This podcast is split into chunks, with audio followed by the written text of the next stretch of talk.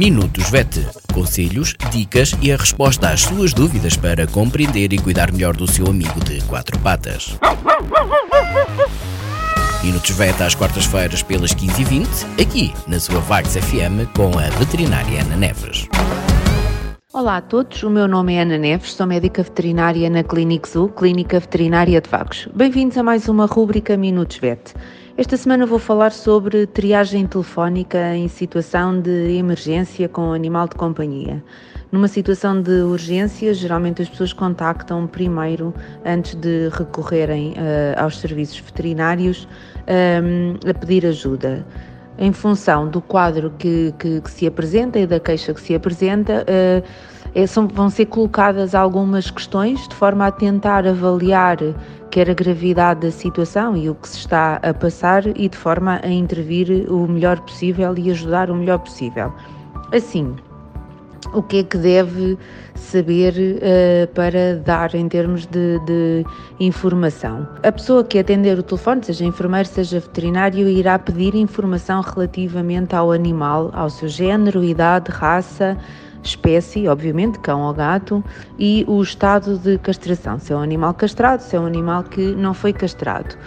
Qual a principal queixa e há quanto tempo é que dura e, se, e de que forma tem uh, evoluído ao longo do, do tempo.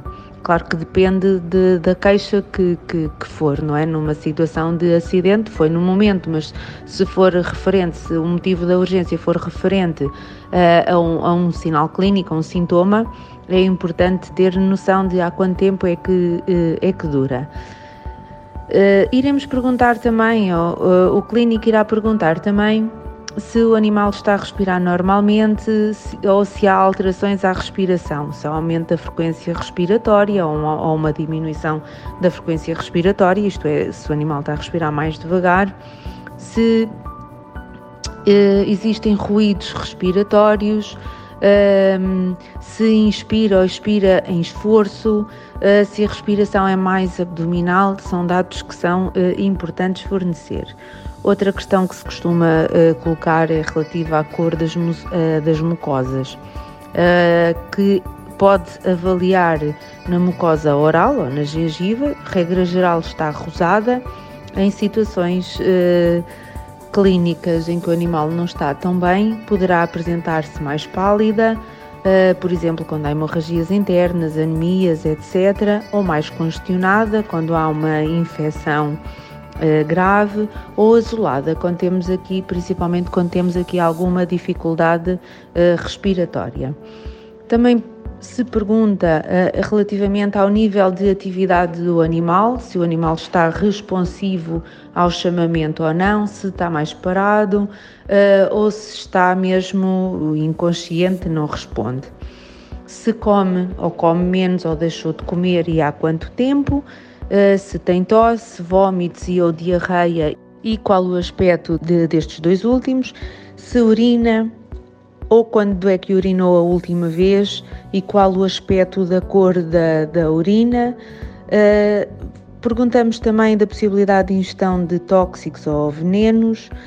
A triagem telefónica acaba por ser eh, importante porque nos permite ter uma noção do que é que, do que, é que vem à clínica, não é? Uh, permite também preparar o que é necessário para receber uh, o animal.